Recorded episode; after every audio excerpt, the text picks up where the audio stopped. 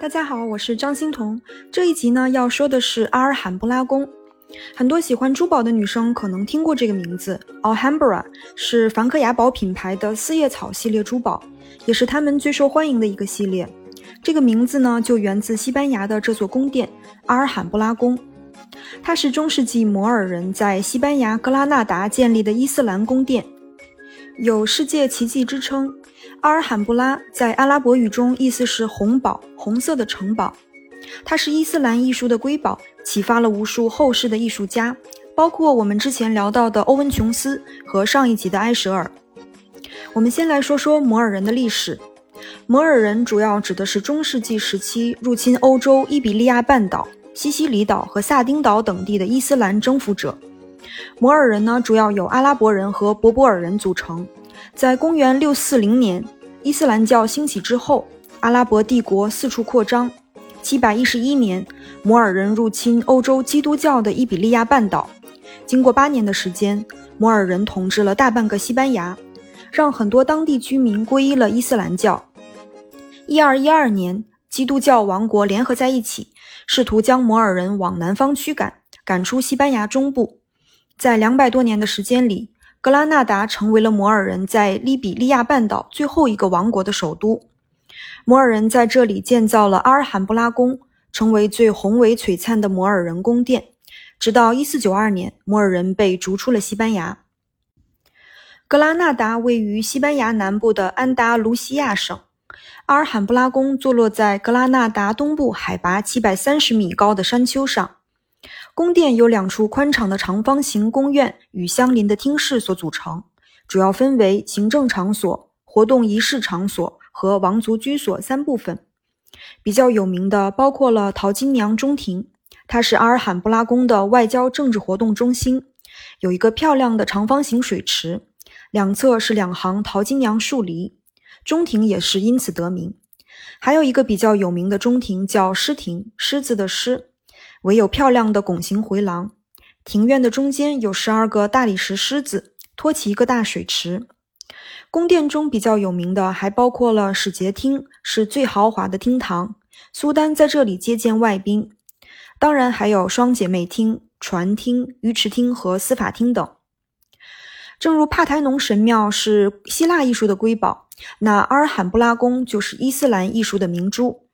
欧文·琼斯在《装饰的法则》一书中有一个章节，就是专门探讨阿尔罕布拉宫的装饰艺术。琼斯对他的评价非常高，认为它是装饰艺术教科书一般的存在。琼斯说，它是集大成之作，既有埃及装饰的生动气韵，也有希腊装饰的优雅别致，同时还兼具阿拉伯的几何布局。那因为伊斯兰是不允许偶像崇拜的。所以装饰中不能有圣像，取而代之的是阿拉伯的经文题词和各式几何设计。经文当然就是称颂真主的话，行云流水般的文字与谨言大气的几何装饰融合一体，相映生辉。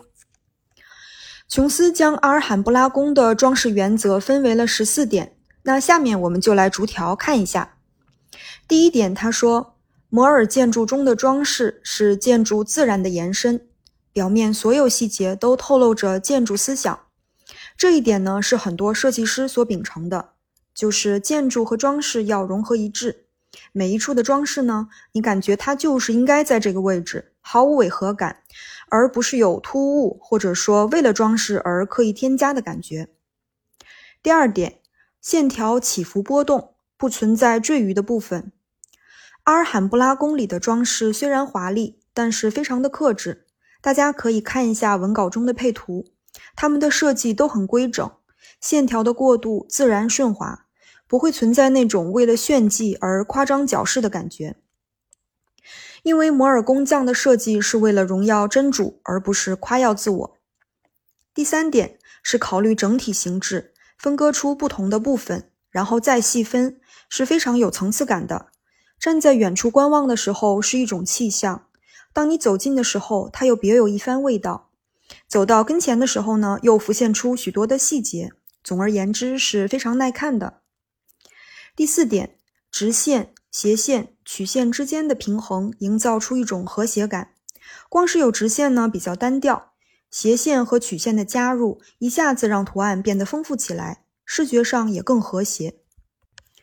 第五点和第六点指的是，所有装饰都是从母干中放射出来，整体被划分为等份的区域，最后这些细节都回到它的母干，就像是大自然中藤叶的叶脉一样。第七点，曲线与曲线之间，曲线与直线之间应该是相切的。这一点也体现在叶片的纹路上。第八点是装饰的精美的曲线造型，呃，它们的曲率都很精妙，给人优美舒缓的视觉感受，不会显得生硬呆板。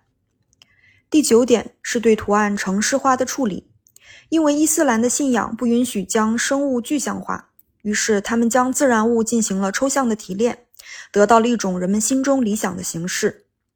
第十点是用色彩烘托出建筑的特征。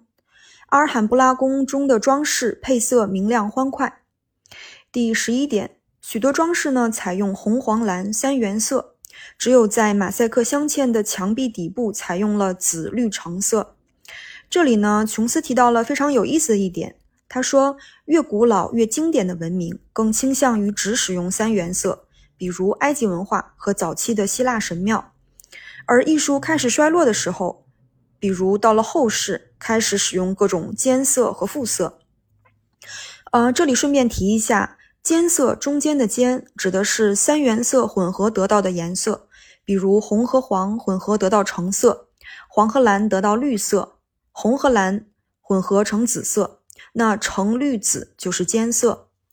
复色呢，重复的复指的是原色和间色调成的颜色。第十二点，三原色使用在装饰的上方，间色和复色使用在下方。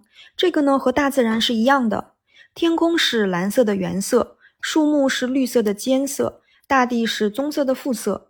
啊，这一点也挺有意思的，之前没有想到过，大自然的调色盘有这样的规律。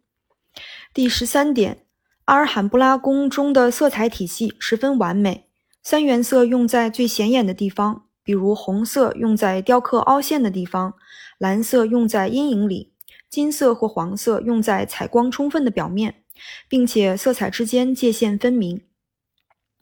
第十四点，也就是最后一点，菱形方格背景上大面积使用蓝色，蓝色的用量呢等于红黄两色的综合，比如三份黄、五份红、八份蓝，这样配色的话，视觉效果最和谐。不会存在某一个颜色过于抢眼的情况。最后提一下阿尔罕布拉宫中采用的花纹图案，里面有很多线条交织的图案，都可以简化为两种基本的构图。我在文稿中放了装饰的法则中的图七十三和图七十四，大家看一下这个图七十三是不是有一点眼熟呢？啊，这不就是迪奥带飞包的图案吗？其实，在十三世纪，摩尔人早就发现了这种构图。当然，除了交织图案以外，还有以菱格纹和方形菱格纹为基本构图的装饰，那就从迪奥啊变成了香奈儿的图案了。最后的本期总结：阿尔罕布拉宫 （Alhambra） 它是中世纪摩尔人在西班牙格拉纳达建立的伊斯兰宫殿，有“世界奇迹”之称。宫殿由两处宽敞的长方形宫院与相邻的厅室所组成，主要分为行政场所。活动仪式场所和王族居所三部分。欧文·琼斯在《装饰的法则》一书中专门探讨了阿尔罕布拉宫的装饰艺术，总结出它的诸多特点，比如城市化的花纹、线条相切、曲率巧妙，在装饰上方使用原色，在下方使用间色、复色等。那我们提到了阿尔罕布拉宫中的一些花纹的基本构图，有一类呢就是迪奥的带飞包的图案。那我们下一集就来聊聊迪奥的腾格纹。好的，谢谢您的垂听，我们下集再见。